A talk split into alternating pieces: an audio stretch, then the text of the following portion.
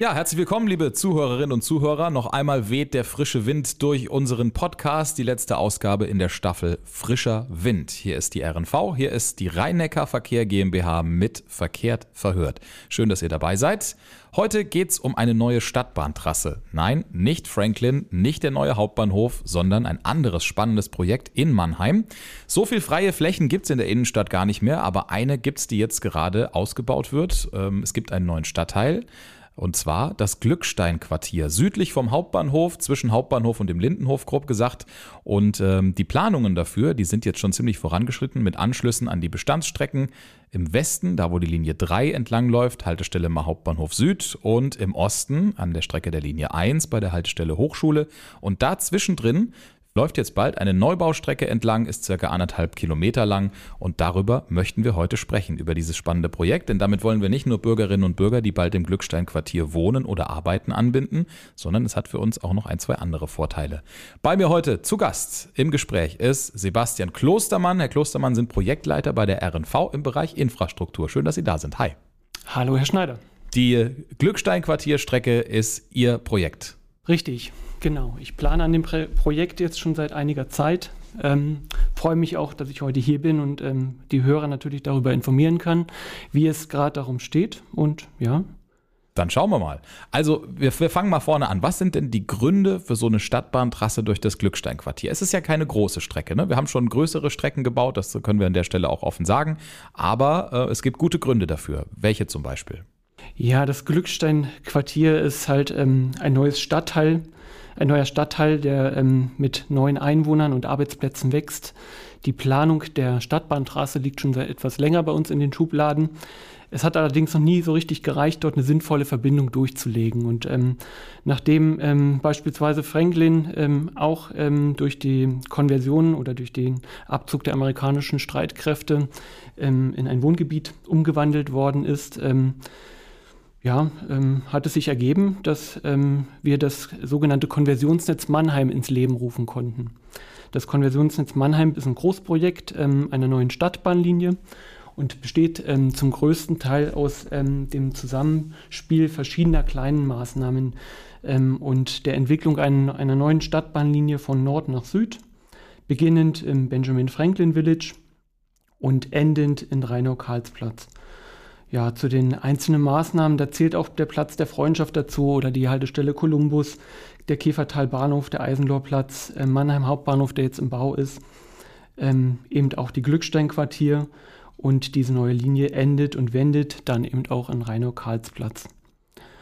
Ja, die, das Quartier an sich ähm, wird zukünftig ähm, rund 5000 Arbeitsplätze bieten, bietet Wohnungen für rund 500 neue Einwohner und ähm, dadurch steigt eben auch die Verkehrsnachfrage. Ähm, viele Menschen werden in das Gebiet, beispielsweise das neue technische Rathaus ist dort entstanden, ähm, von Franklin pendeln oder eben auch zurück oder andere Ziele ähm, dort eben aufsuchen. Und man hat prognostiziert, dass ähm, durch diese ganze neue Linie in etwa 12.600 neue Fahrgäste am Tag gewonnen werden können wenn ich das Projekt jetzt nochmal schnell zusammenfasse, dieses Konversionsnetz, man hat sich das Stadtgebiet Mannheim angeguckt und gesagt, okay, wir bauen jetzt da und da und da auf den Flächen, die ähm, durch die amerikanischen Gelände frei werden, neue Stadtteile und da wird es auch eine neue Stadtbahnstrecke geben. Und dann hat man eben, das finde ich nämlich das Besondere daran, gleichzeitig geguckt, wo im Netz könnte man denn hier oder da noch was optimieren und noch was mitnehmen, um quasi diesen Effekt, okay, wir machen jetzt eh was Neues, da kann eine komplett neue Linie draus entstehen, noch zu verstärken. Und in diesem Zug habe ich richtig verstanden? Ist dann auch das Glücksteinquartier mit erschlossen worden, dazugekommen sozusagen? Richtig, genau. Wir haben das Glücksteinquartier dann in, in diesem Zuge mit integriert und haben eben ähm, dadurch, dass dieses Großprojekt auch über das sogenannte GVFG finanziert werden muss, das als Großprojekt im Bundesprogramm ähm, des GVFG angemeldet, mussten dafür die sogenannte standardisierte Bewertung ähm, nachweisen und konnten dann auch feststellen, dass das Ganze einen sehr hohen volkswirtschaftlichen Nutzen hat. Der Grund dafür, dass eben diese Glücksteinallee bisher nicht gebaut worden ist, ist eben das, dass dieser volkswirtschaftliche Nutzen vorher noch nicht nachgewiesen werden konnte. Das war, ähm, also das Projekt an sich war volkswirtschaftlich nicht sinnvoll, aber in Konzeption mit der kompletten neuen Stadtbahnlinie dann schon sehr. Wenn jetzt so eine Stadtbahnstrecke neu gebaut wird, vielleicht können Sie uns da in den Prozess mal so ein bisschen mit reinnehmen. Wie treffe ich denn zum Beispiel die Entscheidung, wie viele Haltestellen brauche ich da und wo kommen diese Haltestellen hin?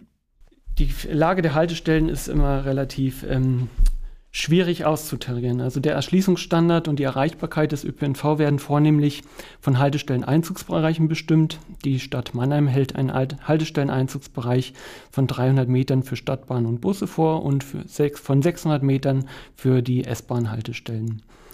Ja, die Lage und Verteilung der Haltestellen sind auf diese Entfernung eben auch abzustimmen.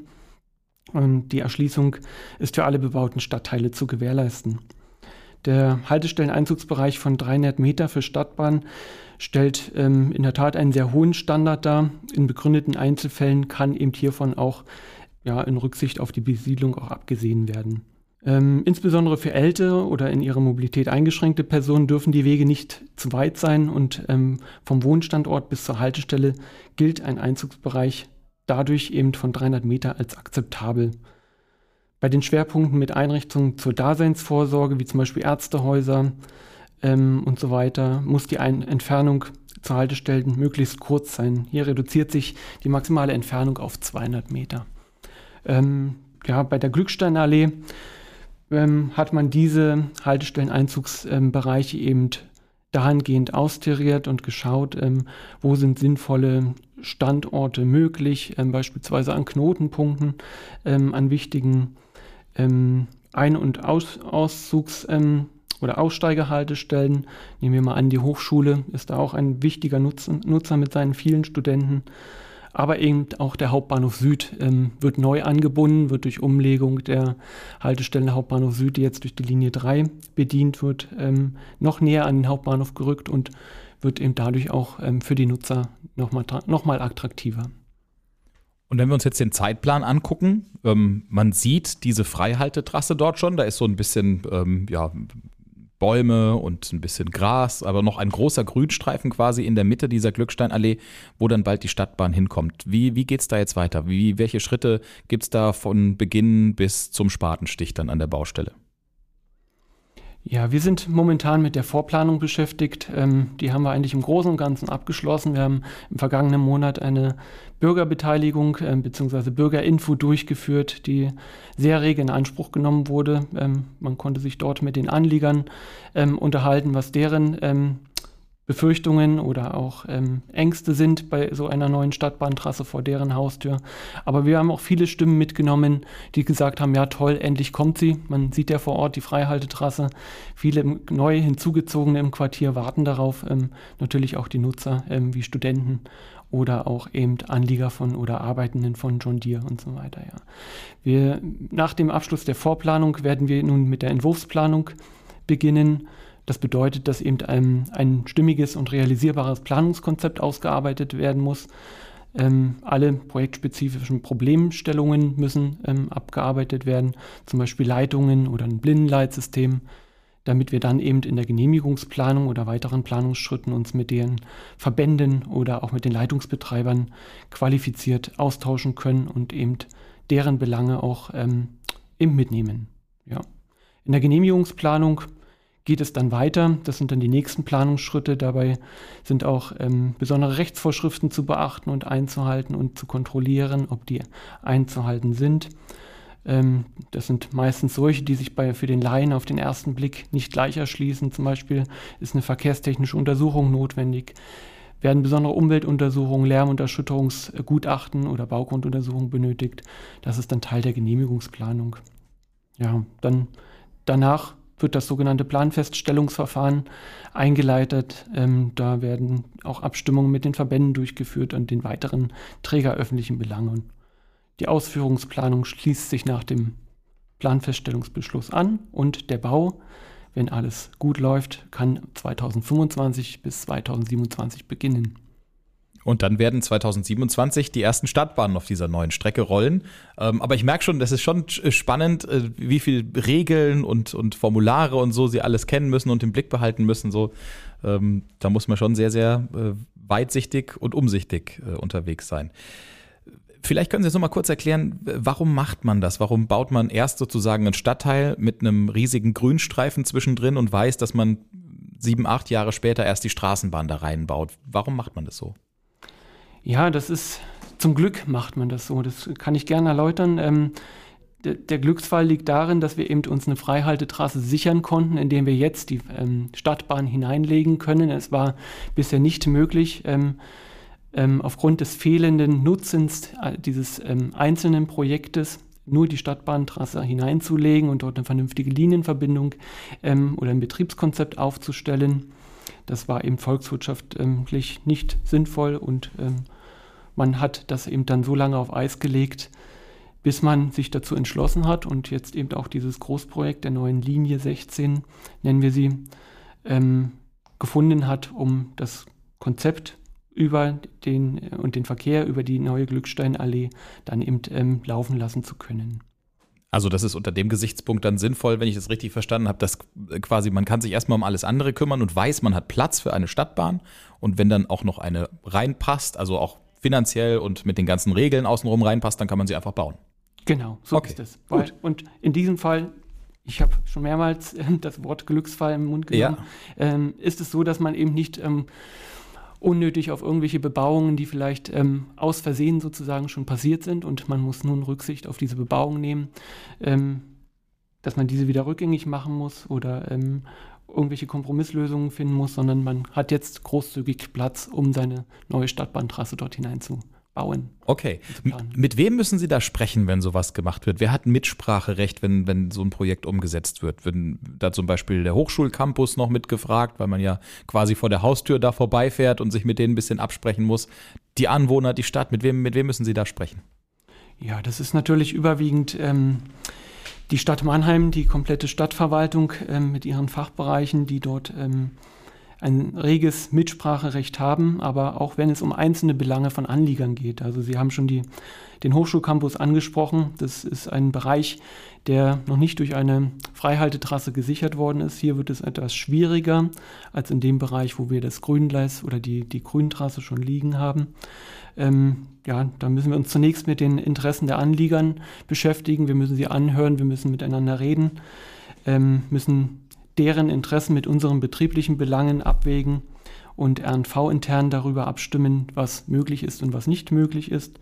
Beispielsweise ähm, ja, würden wir vielleicht auf ein Doppelgleis verzichten und nur eine eingleisige Streckenführung ähm, vielleicht auch ähm, akzeptieren. Aber das war in dem Fall nicht so. Ähm, die Akzeptanz des Projektes ist ähm, relativ hoch. Ähm, jeder Anlieger, jeder Nutzer hat erkannt, dass das die Strecke ein Potenzial für sich birgt. Ähm, der Campus kann auch mit einer vernünftigen Trassierung und ähm, mit einer ähm, guten Planung gut neu gestaltet werden und auch sicher für den Stadtbahnverkehr hergestellt werden.